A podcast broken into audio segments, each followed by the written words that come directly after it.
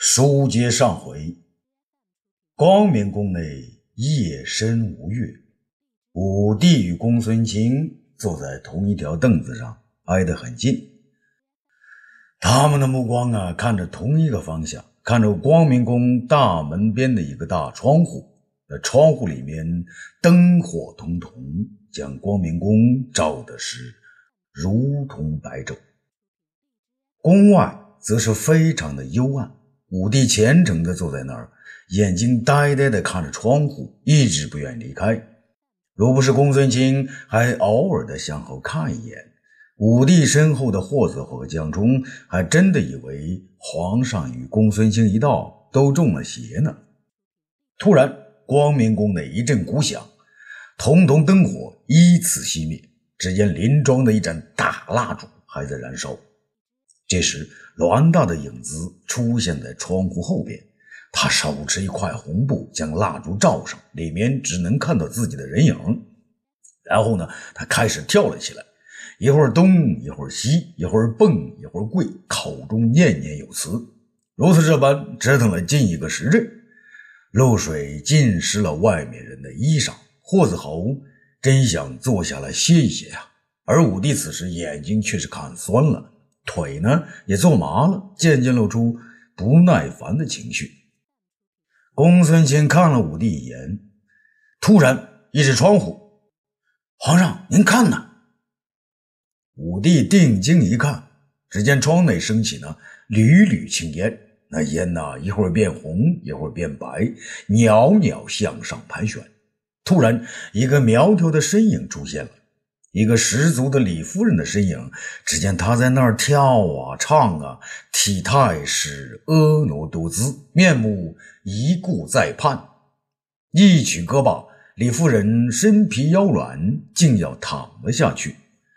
武帝先是吃惊了，瞪大了眼睛，然后张开了嘴巴。等到李夫人要躺下的时候，他再也坐不住了，站了起来，起身走了过去。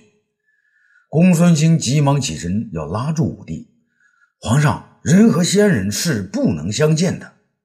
此话一出，他自己也觉得不妥。那不能相见，你们两个怎么整天和皇上在一起呢？武帝哪里还想的这么多呀？既然已经动了脚步，他再也不愿回过头来。他甩开公孙卿的手，一个劲儿的走向前去，径向房子走去。他一边走着，口中一边念念有词，一如作赋。是也，非也。立而望之，偏何姗姗其来迟？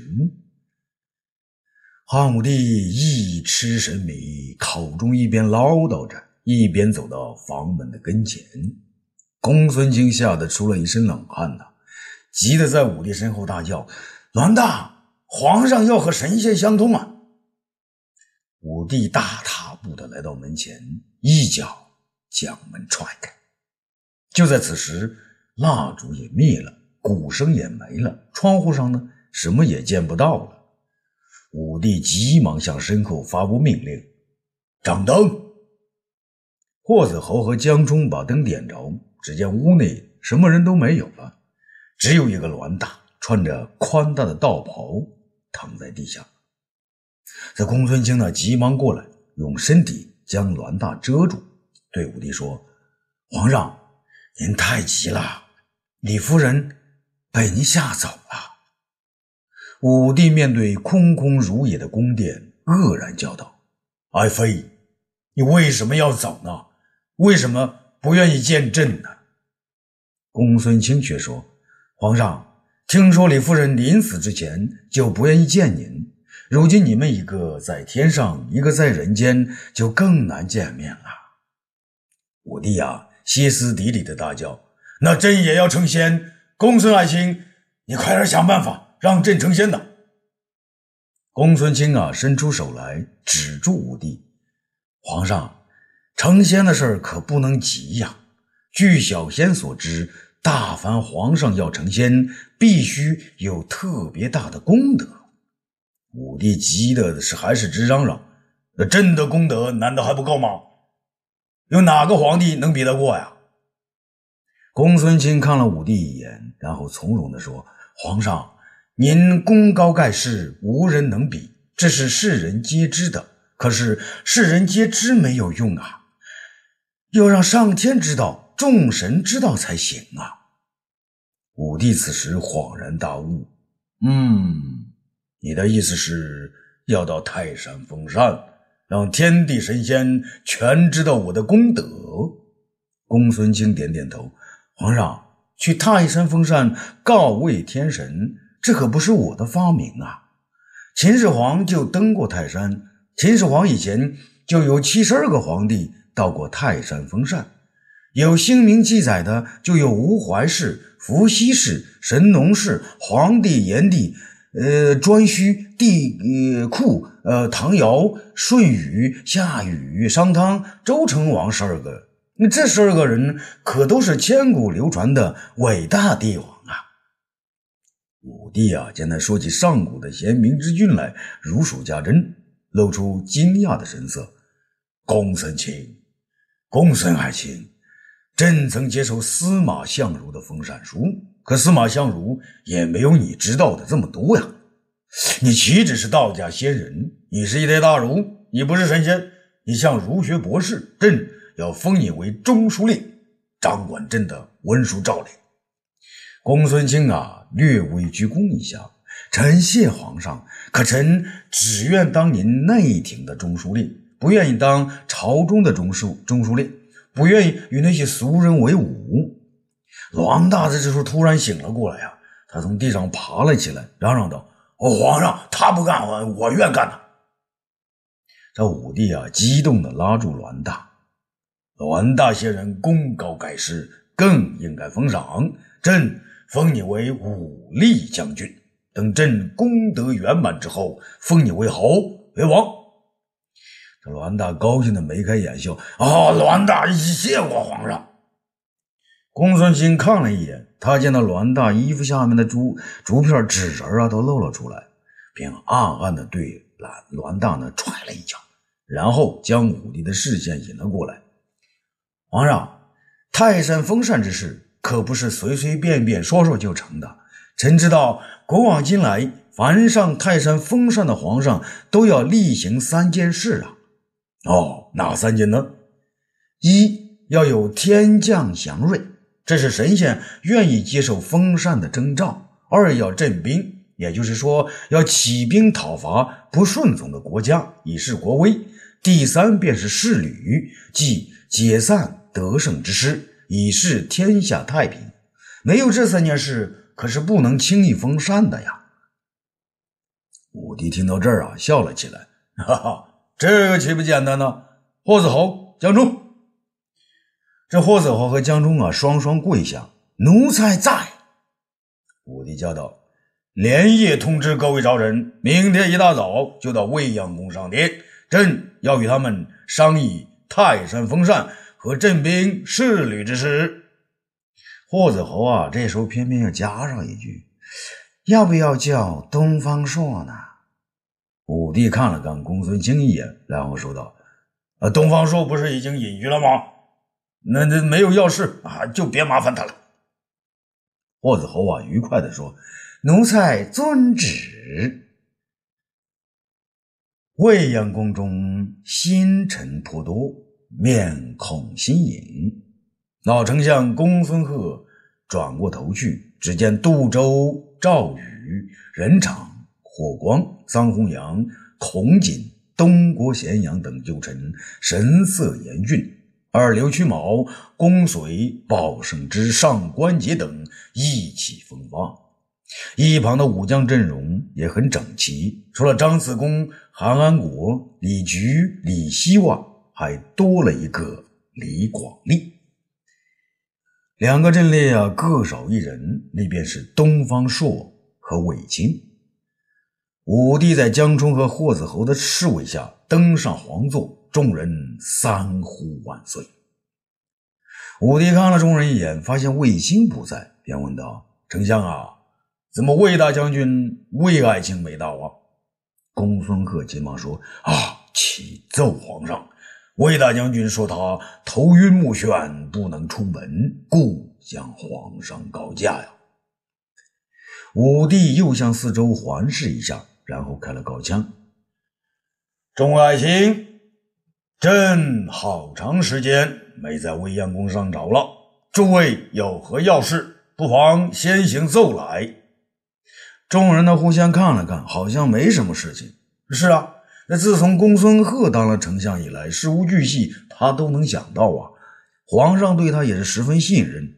这外朝内廷合二为一，大家按部就班，好像也就没什么好让皇上担心的事了。沉默了一会儿啊，一个大胡子迈步向前：“皇上，臣有一本要奏。”这公孙贺一看呢，原来是公随。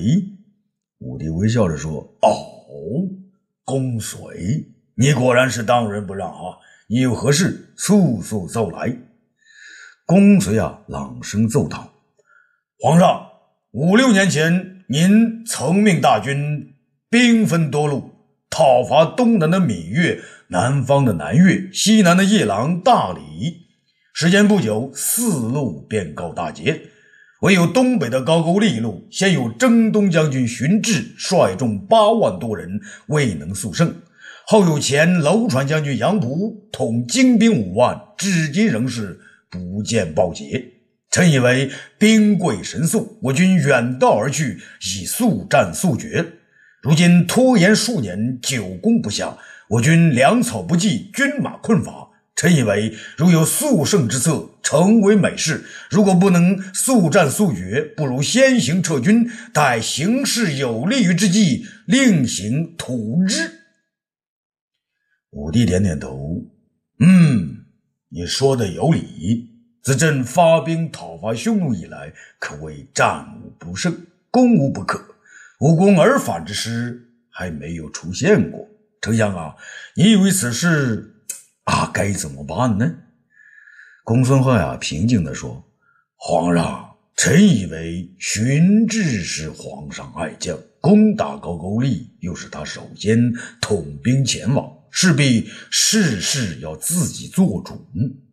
而杨仆则有攻打南越的战功，定不会服从荀志的约束。”二人在战场上不能同心同德，这样如何能够取胜啊？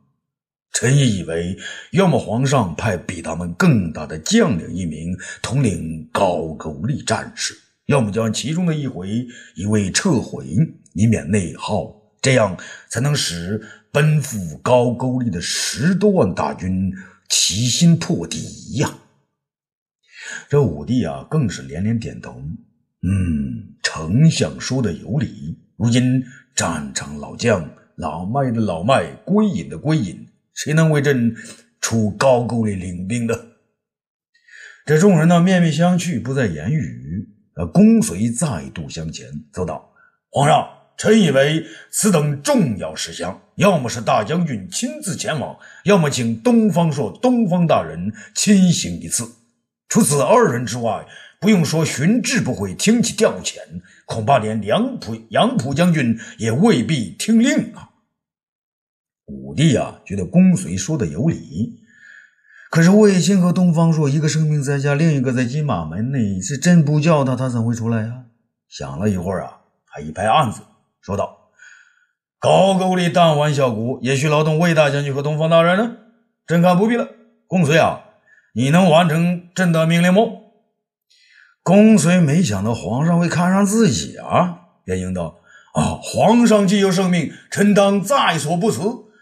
只恐小臣人微年轻，难负众望，请皇上再派一名老臣前往，臣愿为其副使。”武帝点头称是：“好，好，朕就按你的说法，派去一位老臣。你是公随。对了，丞相啊。”你们公孙家里不是还有一个公孙绥吗？朕记得他是济南太守，礼遇董仲舒的便是他。经过董老夫子的教诲，他一定更会办事。让他与公随一块去高句丽。公孙贺呀，却要阻拦皇上啊！公孙绥是臣的堂弟，可他办事远没有公孙敖认真呐。再加上他们两个，一个叫公孙绥，一个叫公随，这会不会？那武帝说：“哎，这说好了不派战将，只派文职啊，两个人名字相近才有意思啊。公孙燧年长为正使，公孙年轻为副使。公孙啊，你就带着朕的旨意，陪同公孙燧快去高句丽，朕让你们全权处置高句丽的战事，包括荀志和杨普两个人，哪个不听令的，你们可以立即捉拿，都不必向朕奏准。”皇上给了如此大的权限，公孙显然有些激动啊！他跪地叫道：“啊，臣遵旨。”这时候啊，刘屈毛也走上前来：“皇上，臣也有一本。”武帝高兴地说：“好啊，你也说了。”刘屈毛激动地说：“皇上，臣得知边关消息，匈奴的护卫太子新立于单于。”与招了旧部回到了狼居胥山附近，匈奴残兵也在聚集，大有死灰复燃之势。武帝感叹地说：“哎呀，真是斩草容易根除难呐！见到机会他就生啊！诸位爱卿，你们说，真是再度发兵呢，还是听之任之啊？”这众人呢，面面相觑，不知如何是好。人们都知道啊。那高句丽之战打了好多年，至今未见结果。难道皇上还想出击匈奴？何况匈奴如今是散兵游勇，如何密切行踪啊？这正在沉默之际，上官桀悄然出列。呃，皇上，臣有一本，也要奏明皇上。武帝惊喜地说：“上官桀，你有何事啊？”皇上，臣近日在上林苑放马。看到一种新生的小树，奇异无比。它的叶子日出而张，日入而合，犹如葵花向阳。尤其让人惊叹的是，臣对着它唱歌，它就摆动着枝叶；又要用手摸它，分便如少女一样娇羞不胜，枝叶闭合。武帝大喜呀！啊，有这等祥瑞之物，此物在何处啊？皇上。您随臣来这儿看呢。上官桀说着呢，领着武帝走到宫门边上，抱来一个木盆，盆中有棵不大的绿树，树叶呢是半开。皇上，您看，臣用手一摸它，啊，看看看，叶子闭合了。臣把它搬到门外。说完呢，他又抱着花呢，来到外面的阳光下。武帝呢也跟着走了出来。上官桀指住树，大叫：“皇上，您看呐，您看，看看。”到了阳光下面，这树叶子全放开了。老丁仪呀，从人群中挤了出来，他讨好的说：“上官桀，你说的不完全对呀，这棵吉祥树是见了皇上才把叶子全打开的。”听到如此肉麻的吹捧呢，公孙贺呢皱了皱眉头，他看了一眼霍光，霍光呢向他微笑一下，转而看了武帝。武帝是满面的灿然的，高兴的看了众人一眼，然后大踏步的回到皇座之上。众人呢也都跟着回来。武帝稍作即起，站着说道：“好啊，好啊，果然有降夷之物出现了啊！朕刚刚得到高人指点，要朕封禅泰山，这便来了天降的祥瑞。高句丽战而不决，匈奴再聚乌合之众。”这是朕起兵肃清天下的大好时机。既然天降祥瑞，朕就要镇兵肃清高句丽和匈奴。朕在侍旅，封禅泰山。丁义和上官桀二人先行跪下磕头：“吾皇万岁，万岁，万万岁！”这众人也只好跟着跪下呀，齐声大叫：“吾皇万岁，万岁，万万岁！”武帝呀，转向公孙贺，丞相啊，朕命你在朝中留守，全权操办封禅大典。朕要亲自率京畿十八万禁军东北而去，朔方城。高句丽不平，朕去高句丽；高句丽若被扫平，朕便在肃清匈奴。传朕旨意。各郡国守和诸侯，让他们一方面备齐兵马，准备与朕在匈奴会猎；一方面让他们准备好财物和山神车，朕允许每个郡国和侯王都在泰山之下修建豪华馆驿，朕更要在那儿兴建一个大的行宫，准备泰山封禅。这丁义和上官桀啊，不等公孙贺等回答，便叫道：“吾皇万岁！万岁！万万岁！”诸儿啊，啊，众人呐，只好跟着齐声大叫：“万岁！万岁！万万岁！”啊，欲知后事如何，咱们下次接着说。